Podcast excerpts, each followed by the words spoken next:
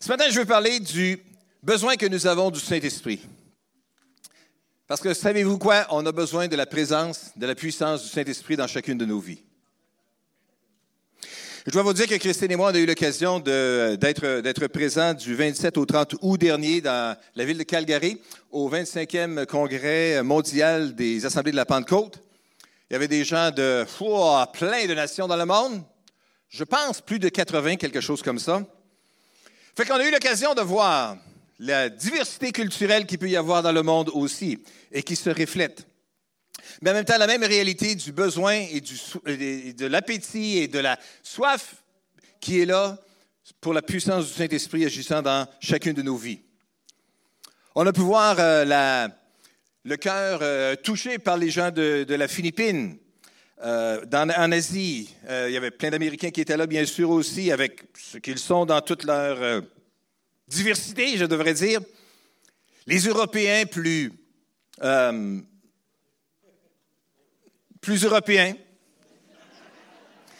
Les Argentins passionnés. Les Malaisiens euh, remplis de la puissance du Saint-Esprit et d'autorité et d'audace et de courage.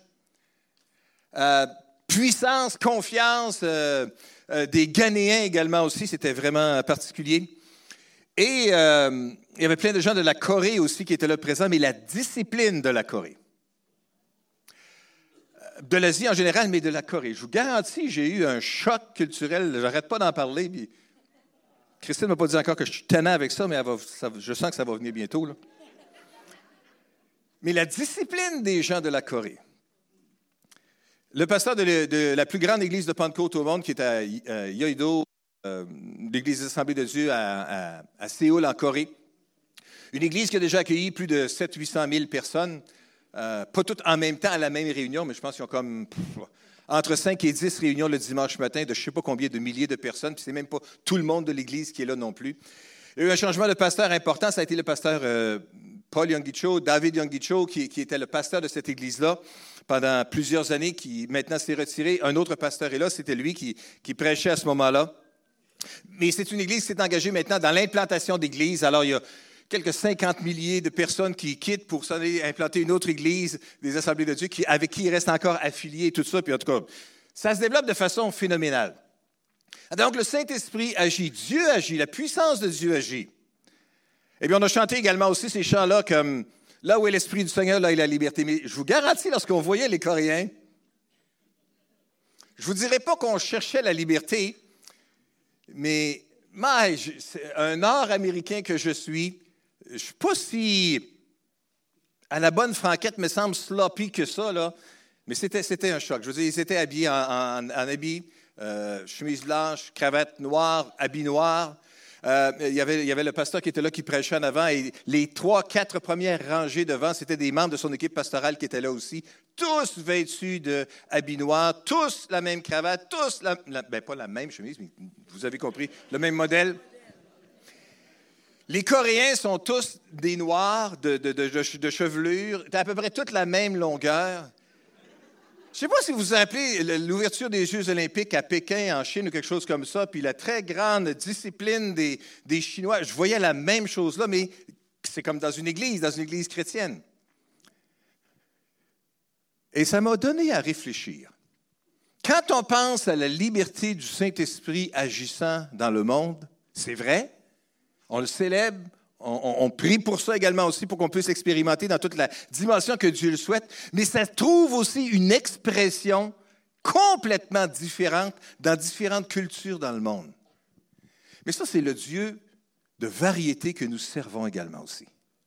C'est le Dieu qui a créé les nuages, qui a créé le ciel, qui a créé les arbres, qui a créé toute la diversité qu'il peut y avoir dans la nature, dans le monde animal, dans le monde humain, que nous sommes également aussi. Parce que savez-vous quoi? On est tous différents de notre voisin. Hein? On est tous différents. Mais on peut encore célébrer le fait que partout dans le monde, le Saint-Esprit agit. Et ça nous ramène avec un désir également aussi. Ah Seigneur, si tu agis comme ça à Séoul, et si tu agis comme ça à Kuala Lumpur, une ville dont j'ignorais le nom il y a quelques années, en Malaisie, une église avec des milliers de personnes qui sont dans cette église-là également aussi. Plein d'églises avec plein de gens qui sont convertis, puis pas juste qui marchent avec Jésus puis qui essaient de toffer la ronde jusqu'à ce que Jésus revienne, mais non, qui sont aussi vraiment des gens qui, partagent leur foi, qui vivent euh, une vie réelle euh, avec, avec le Seigneur. Mais à travers tout cela, des gens qui sont du monde, du monde ordinaire mais qui connaissent Jésus, qui connaissent la puissance du Saint-Esprit, puis qui voient Dieu transformer leur vie. C'était vraiment quelque chose. je veux juste vous encourager également aussi à continuer à prier que non seulement Dieu puisse agir et puis aider les gens qui font des travaux de construction pour bâtir notre bâtisse dans laquelle nous allons nous réunir dans quelques mois maintenant, peut-être, on espère, mais également aussi que Dieu puisse agir puissamment dans chacune de nos vies afin que nous puissions être des instruments utiles, des ouvriers aussi dans la construction de son royaume dans la ville de Québec. Et je crois que Dieu a en réserve des choses extraordinaires pour nous autres non seulement comme Église, mais également aussi comme membre du royaume de Dieu dans la ville de Québec. Il y a des choses grandes et merveilleuses et glorieuses que Dieu veut accomplir. Et je pense que si nous, on saisit toute la mesure de ce que Dieu veut faire dans notre assemblée, je sais que ce sera une inspiration pour tous les autres frères et sœurs des autres assemblées de la ville aussi. Parce qu'ils vont se dire, franchement, si Dieu peut faire ça pour le CAFO, il peut le faire pour nous autres aussi. Hein? Puis ils vont juste avoir, avoir ce désir également aussi de saisir toute la plénitude de ce que Dieu souhaite réaliser dans leur vie. Alors ce matin, je veux juste vous parler comment nous avons besoin tous, encore et encore, de vivre dans la puissance du Saint-Esprit. Nous avons besoin du Saint-Esprit dans notre vie. Et nous voyons dans l'Ancien Testament, dans le livre des Juges au chapitre 13, l'histoire de la vie de Samson, qui peut nous servir par sa vie peut-être d'un exemple ou qui peut susciter par sa vie une réflexion sur le besoin que nous avons besoin, le besoin que nous avons le besoin que nous avons du Saint-Esprit. On va juste enlever un besoin là qui était trop. Mais pour, vous aurez compris que c'était pour souligner comment c'était important. Samson est peut-être le plus connu, quoique pas nécessairement le plus efficace des juges d'Israël, avant Samuel. Mais c'est également celui qui est le seul dont l'appel remonte avant même sa naissance, mais qui a été euh, élevé euh, d'une façon euh, spéciale et exceptionnelle, puis on va, le parler, on va en parler tantôt d'une manière pour être consacré à Dieu. Je sais que la vie de Samson, ça s'est terminé d'une façon pour donner une gloire à Dieu, mais ça a eu des hauts et des bas, disons ça comme ça. Et puis c'est triste de se souvenir de ce que quelqu'un aurait pu être. Mais malgré ses faiblesses, malgré ses péchés, malgré ses désobéissances, malgré tout ce que ça a pu être, c'est quelqu'un qui était rempli d'un puissant, grand potentiel et qui avait commencé sa vie d'une façon merveilleuse qui malheureusement est allée parfois dans la négligence et dans la désobéissance, mais à, travers laquelle Dieu a pu continuer à agir par la puissance de son esprit. Ça, ça peut nous inspirer aussi. Lisons d'abord comment toute l'affaire a commencé dans Juge chapitre 13, versets 2 et 3. À Soréa vivait un homme de la tribu de Dan appelé Manoah. Sa femme était stérile, n'avait jamais pu avoir d'enfant. Mais un jour, l'ange de l'Éternel apparut à cette femme et lui dit, Tu es stérile, tu n'as jamais eu d'enfant, mais pourtant tu vas être enceinte et tu donneras le jour à un fils. Il faut dire d'abord que la vie de, de Samson a débuté par une naissance miraculeuse, par quelque chose qui ne devait pas se passer et qui a fini par se passer. On ne sait pas combien de temps que, que, l'homme et la femme, les parents de Samson, l'homme s'appelait Manoah, sa femme, on n'a même pas son nom, c'était juste la femme de Manoah, Madame Manoah. C'était peut-être elle qui priait le plus. C'était peut-être elle qui criait le plus à Dieu et c'est peut-être elle que Dieu a entendu le plus. Même si son nom n'est pas connu, ça ne veut pas dire qu'elle n'a pas eu d'influence. Même si on pense que des fois notre nom ne peut pas être connu ou ne peut pas avoir d'importance, Dieu entend le cri de nos cœurs. Alors un jour, l'ange se présente et dit, tu es stérile, tu n'as jamais eu d'enfant, mais pourtant tu vas être enceinte et tu donneras naissance à un jour. Une naissance qui ne devait pas se produire s'est finalement produite parce que quelqu'un, à quelque part, a crié à Dieu. Ça a pris une naissance miraculeuse. Et pour nous être capables de vivre dans la réalité et dans la puissance du Saint-Esprit, ça prend d'abord ce départ-là extraordinaire qui s'appelle la nouvelle naissance. Il n'est pas question de pouvoir vivre la puissance du Saint-Esprit euh, en, en, naissant dans l'Église de Pentecôte, puis en grandissant dans l'Église de Pentecôte, puis en allant à l'école du dimanche dans l'Église de Pentecôte, puis en entendant toutes les histoires et en apprenant toutes les choses. Il faut vivre sa propre expérience. Jésus a dit dans Jean chapitre 3, en répondant à la question de, Nicodème, Vraiment, je te l'assure, à moins de renaître d'en haut, personne ne peut voir le royaume de Dieu. Ça doit commencer par une nouvelle naissance, ça doit commencer par une expérience réelle de transformation par la puissance du Saint-Esprit, de devenir un enfant de Dieu, avant de pouvoir expérimenter toute la puissance que le Saint-Esprit veut, agir et veut déployer dans chacune de nos vies. Vous savez, c'est un défi pour les églises de Pentecôte et c'est un défi pour notre Église également aussi. Alors que on donne notre vie au Seigneur, on, rencontre quelqu'un qui, aime Jésus, qui est un disciple de Jésus, on, se marie avec cette personne, on a des enfants, on fonde une famille, on développe, on va à l'Église avec, nos enfants, on, on essaie de les influencer pour le royaume de Dieu. On prie pour eux autres, bien sûr, également aussi. Mais à quelque part, il faut qu'eux autres mêmes fassent leur propre choix. Eux autres mêmes ont besoin de vivre leur propre expérience. Ça ne peut pas juste être la religion dans laquelle j'ai grandi. Ça ne peut pas juste être là où je me ressens vraiment chez nous, là où j'ai beaucoup d'amis ou beaucoup de connaissances. Mais il faut que notre expérience avec Dieu soit une expérience personnelle. La naissance a besoin d'être miraculeuse, mais deuxièmement, après ça, la croissance a besoin de se faire dans la sainteté. Dans chapitre 4, verset, euh, pardon, chapitre 13, versets 4 et 5 du même passage, nous voyons ce qui est dit. À partir de maintenant, prends bien garde de ne pas boire ni vin ni autre boisson alcoolisée, de ne rien manger qui soit rituellement impur. Ça, c'est l'ange qui parle et qui s'adresse à la mère. Tu vas être enceinte et tu mettras au monde un fils. Ce garçon sera consacré à Dieu dès le sein maternel. Jamais il ne devra se couper les cheveux ou la barbe. C'est lui qui commencera à délivrer Israël des Philistins. Samson, dès son départ, avec une naissance miraculeuse, avant même sa naissance, dans sa croissance dans le sein de sa mère, déjà il y avait des instructions qui étaient données à sa mère sur l'importance de faire les choses différemment. Et ça, ça nous dit quelque chose également aussi pour l'opération du Saint-Esprit dans notre vie. Mes amis, on est des citoyens de notre royaume. Quand on est né de nouveau, on devient né dans un autre royaume. On peut voir le royaume de Dieu. On est maintenant des citoyens de notre, de notre royaume. Dans euh, le Nouveau Testament, ça nous parle que nous sommes des ambassadeurs pour Christ, des gens qui sont des ambassadeurs d'un autre royaume, des gens qui vivent avec une autre culture.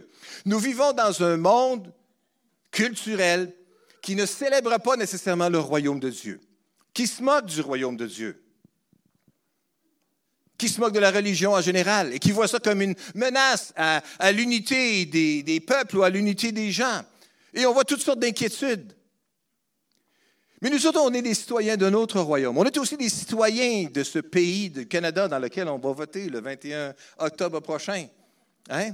On est des citoyens de la ville de Québec, on est préoccupés par ce qui se passe dans notre ville. On est des citoyens du Québec, puis on est préoccupés dans ce qui se passe euh, au niveau euh, législatif ou toutes sortes d'autres choses au niveau du gouvernement du Québec. C'est sûr qu'on est intéressé par ça, mais en même temps, on est des citoyens de notre royaume. Et notre véritable maison, elle est là-haut. Notre véritable destinée éternelle, c'est pas de juste finir notre, notre vie un jour ici, bas sur la terre, souffler notre dernier souffle, et puis après ça, euh, euh, que tout va se terminer, puis notre corps va s'en aller dans un cimetière ou dans une crypte à quelque part où on va être installé. Non! Il y a plus que ça. Il y a une vie dans l'au-delà. Il y a une réalité dans, dans, dans le royaume éternel de Dieu. Et c'est là où est notre véritable destinée. Alors, on vit donc une vie des gens d'un autre royaume dans une autre société. On vit à une autre part. Et c'est pour ça que c'est tellement important qu'on puisse rester euh, attentif à ce que Dieu veut nous dire. Comme Pasteur Jean-Mathieu nous parlait, avec lequel il priait pour nous tantôt sur l'importance d'être dirigé par Dieu. D'abord en se tournant régulièrement vers les Écritures, puis en, se laissant imprégner par la parole de Dieu et par la culture du royaume de Dieu et par les instructions que Dieu nous donne dans sa parole et cherchant à avoir un cœur soumis et obéissant à ce que Dieu veut nous dire également. Mais on a besoin après ça, dans notre vie de tous les jours, se laisser transformer par la puissance du Saint-Esprit et pas se laisser contaminer par la société dans laquelle nous vivons. Paul disait aux Éphésiens dans chapitre 5, verset 18, Ne vous enivrez pas de vin, cela vous conduirait à une vie de désordre. Mais laissez-vous constamment remplir par l'Esprit. Pas besoin de prendre un coup pour avoir du fun, laissez-vous remplir par le Saint-Esprit. Ça fait moins mal à la tête le lendemain matin. Ça coûte moins cher aussi. Puis vous ne direz pas de bêtises que vous allez regretter amèrement après ça. Au contraire, verset 19, ainsi vous allez vous encourager mutuellement par le chant des psaumes, d'hymnes, de cantiques inspirés par l'Esprit, et vous louerez le Seigneur de tout votre cœur par vos chants et par vos psaumes. En étant rempli du Saint-Esprit et en se laissant constamment remplir par le Saint-Esprit, on va être capable d'avoir une bonne influence sur les gens qui nous entourent, être, être une source d'encouragement et non pas une source d'inquiétude. Samson était quelqu'un qui a connu une naissance surnaturelle. Et nous avons besoin d'une naissance surnaturelle pour vivre dans le royaume de Dieu et pouvoir vivre de la plénitude du Saint-Esprit. Nous avons besoin de vivre une vie dans la sainteté, dans la séparation d'avec le monde. Aussi, ne vous enivrez pas de vin, mais soyez au contraire remplis du Saint-Esprit. Ne vous laissez pas influencer par le monde, mais soyez transformés par la puissance de l'Esprit de Dieu. Voilà ce que Dieu veut faire avec nos vies. Ce n'est pas se laisser contaminer par le monde. Qu'est-ce que ça veut dire? Hmm. Ça veut dire quelles sont les choses essentielles que le monde peut représenter. Hein? La convoitise, la chair, la convoitise des yeux, l'orgueil de la vie, c'est ça, l'essentiel de qui se trouve dans le monde. Ça veut dire que dans la vie pratique, pour chacun d'entre nous, ça va s'appliquer qu'il y a, a peut-être des blagues qu'on ne fera pas. Il y a peut-être des places où on ne voudra pas aller. Il y a peut-être des choses qu'on ne voudra pas faire, qu'on va vouloir se retenir parce qu'on est des citoyens de notre royaume qui représentent un autre royaume. C'est ainsi qu'en vivant dans la. En, étant revêtu par l'Esprit de Dieu, Samson a été capable de continuer à grandir. À un moment donné, dans chapitre 14, verset 5, il y a un épisode qui se vit là, intéressant ici. La Bible nous dit que Samson se rendit donc avec son père et sa mère à Timna. Quand ils arrivaient près des vignobles de la ville, tout à coup un jeune lion marcha sur lui en rugissant. Alors l'Esprit de l'Éternel, l'Esprit de l'Éternel fondit sur lui, et les mains nues, Samson déchira le lion en deux comme on le fait avec un chevreau. Il se garda de raconter la chose à ses parents. Déchirer un lion en deux. Hmm. Même un chevreuil, tant qu'à ça. Mais pour Samson, c'était ça. La réalité, c'est que lorsqu'on marche avec le Saint-Esprit, lorsqu'on vit avec le Saint-Esprit, lorsqu'on est un représentant du royaume de Dieu, il pourrait bien y arriver qu'il y ait des ennemis. Il n'y a pas juste une société qui a une mauvaise influence ou qui cherche à nous contaminer, mais il y a également des ennemis. Le vieux cantique qui dit Des ennemis dans l'ombre rôdent autour de moi. Et quand je suis accablé par le monde, que ferais-je sans toi? Chaque jour, à chaque heure, j'ai besoin de toi. En tout cas, bref, c'est ça. Mais il y avait des ennemis qui sont là. Ce que je veux dire, c'est qu'il y a la réalité d'un monde spirituel. Je sais que les gens font des blagues aujourd'hui. On fait toutes sortes de. Il y a toute une, catégorie de films d'horreur, que c'est des, questions de, démons, de mauvais esprits, toutes sortes de choses. Puis on, se moque de ça ou on, fait un divertissement avec ça. La vérité, c'est que vous et moi, on sait que c'est vrai, ça. Pas nécessairement de la manière dont ils l'imaginent à, Hollywood, puis de la manière que cinématographiquement, on peut le représenter avec les effets, puis tout ça. C'est pas ça, mais il y a une réalité spirituelle derrière tout ça. Et nous, nous savons. C'est peut-être une de genre de choses qui est peut-être pas bonne à mettre dans notre tête puis dans notre cœur, voir des genres de choses comme ça. Fin de la parenthèse. Mais tout ce que je veux dire, c'est juste qu'il y a la réalité d'un monde spirituel. Et il pourrait bien arriver, lorsque nous cherchons à être remplis de l'Esprit et à marcher dans l'Esprit de Dieu, qu'on puisse des fois être l'objet d'attaques.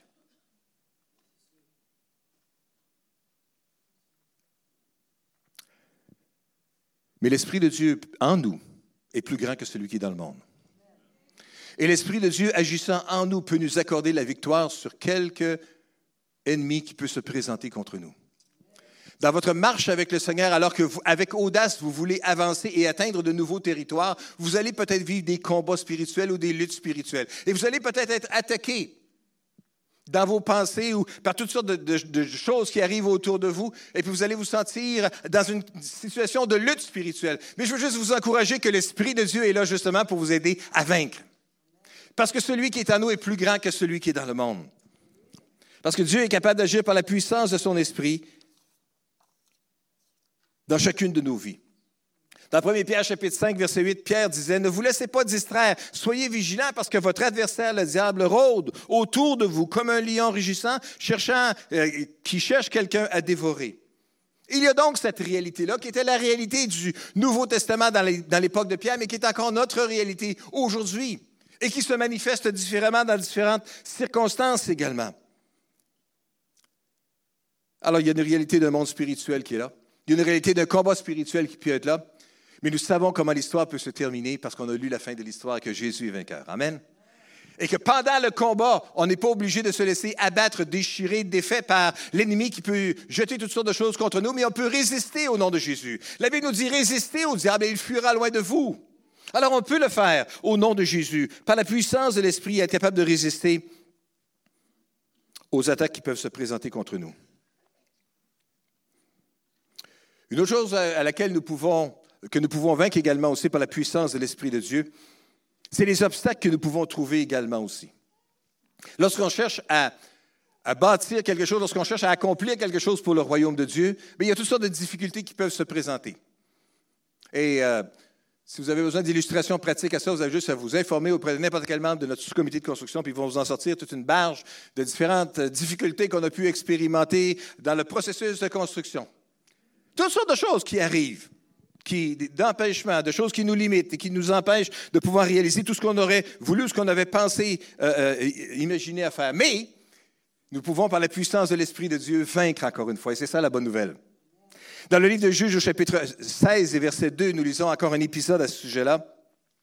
La nouvelle se répandit parmi les gens de Gaza que Samson, justement, se trouvait dans la ville, la ville des Philistins, la ville des ennemis mortels d'Israël à ce moment-là.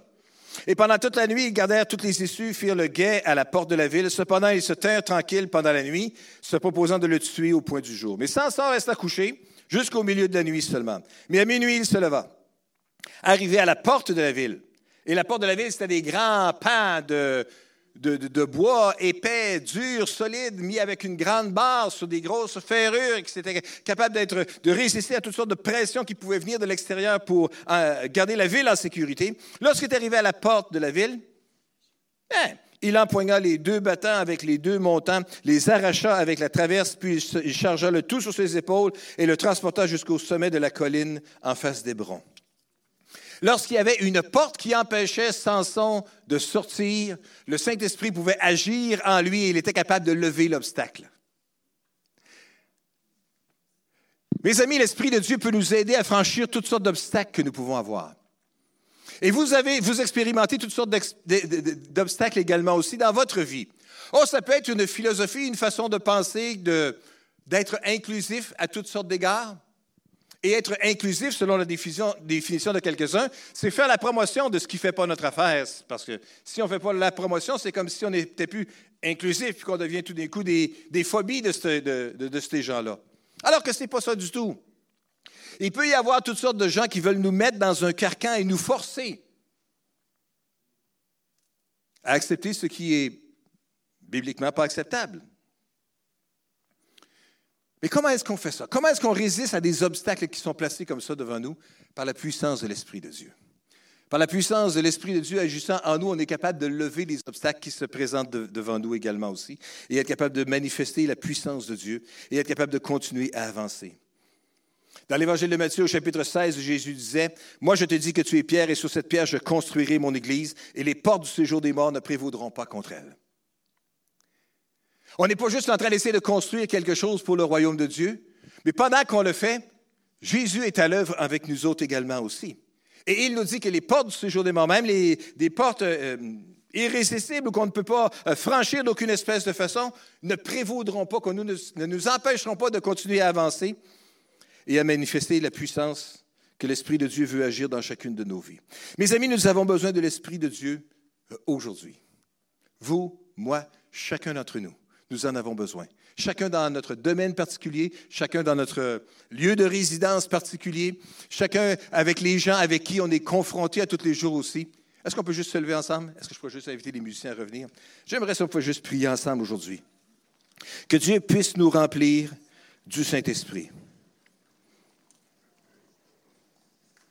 Que si la vie de Samson illustre bien tout notre besoin que nous avons du Saint-Esprit, la réalité dans notre vie tous les jours. On n'est plus dans le temps de Samson, puis c'est plus les Philistins qui nous menacent maintenant.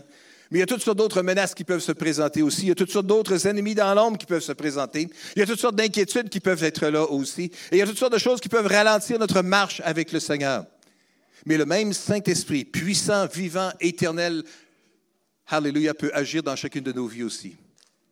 Alléluia. Est-ce qu'on peut prier ensemble ce matin? Seigneur, nous te remercions pour Jésus. Nous te remercions pour la venue de Jésus. Nous te remercions pour le sacrifice de Jésus. Nous te remercions pour la vie nouvelle que Jésus nous donne.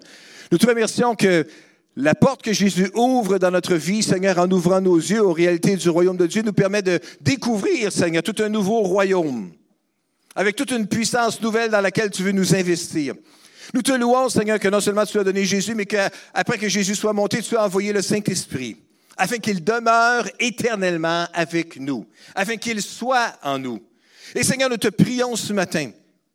Chacun d'entre nous, Seigneur, dans toutes les particularités différentes que nous sommes, dans toutes les saisons différentes de la vie dans laquelle nous nous trouvons, impliqués dans différents domaines de la société qui sont radicalement différents les uns des autres. Mais Seigneur, nous sommes en contact avec tout plein d'autres personnes humaines autour de nous aussi.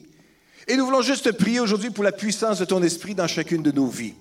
Nous voulons te prier que tu puisses nous donner, Seigneur, la puissance de ton esprit agissant dans nos vies, afin que nous puissions être les témoins puissants que tu souhaites que nous soyons là où nous sommes, Seigneur. Nous te prions que tu puisses nous aider, Seigneur, à, surmonter les difficultés, les obstacles qui peuvent se présenter devant nous. Que tu puisses nous aider à avoir les yeux ouverts, Seigneur, sur les ennemis qui peuvent se présenter et avoir la bonne approche, la bonne technique, la bonne façon de faire, Seigneur, pour être capable d'intervenir et être capable de vaincre ces ennemis. Nous te prions que tu puisses nous donner la victoire sur les obstacles qui peuvent se présenter devant nous. Nous te prions encore une fois pour la sagesse, pour l'intelligence, pour le savoir-faire de ton esprit, Seigneur.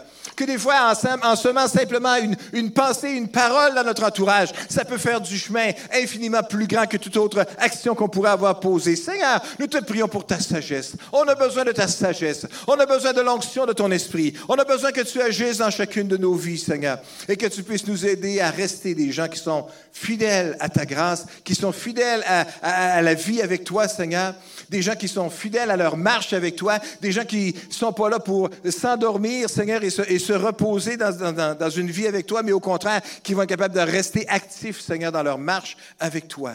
Seigneur éternel, dirige-nous, guide-nous. Alléluia. Inspire-nous, Seigneur. Alléluia. Alors qu'on est en train de prier comme ça, il y a toutes sortes de choses qui viennent à votre pensée, toutes sortes d'obstacles peut-être auxquels vous faites face, ou toutes sortes de difficultés, ou toutes sortes de mauvaises influences, ou peut-être quelqu'un qui, se moque de vous au travail, ou quelqu'un qui, a des, discours euh, méchants peut-être à, votre sujet, et vous ne savez pas trop comment réagir.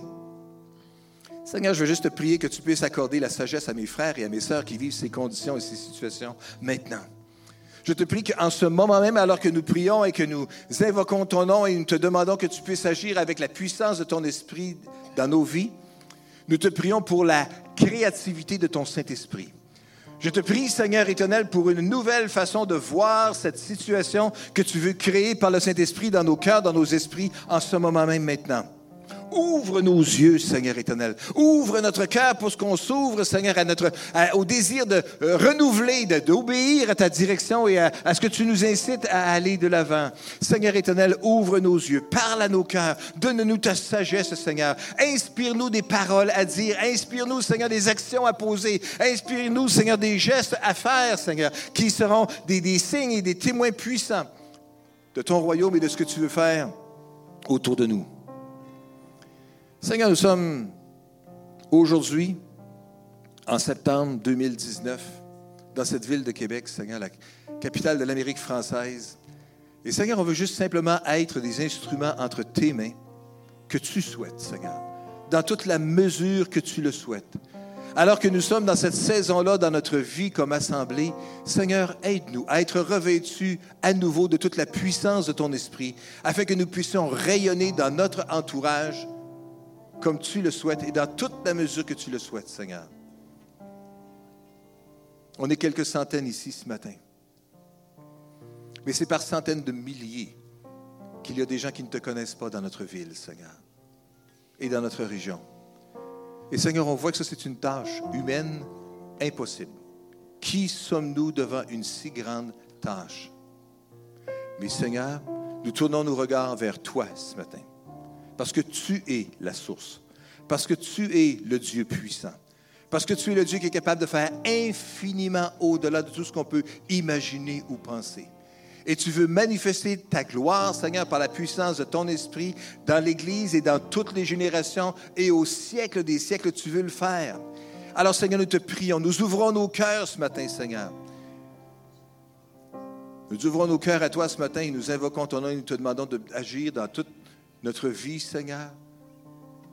Alléluia, selon toute la plénitude que tu le souhaites. Et ça prendra la façon que tu nous conduiras, Seigneur. On veut simplement s'abandonner entre tes mains aujourd'hui, Seigneur, et te dire, agis, me voici, Seigneur, et utilise-moi. Alléluia. Amen. Alléluia. Amen.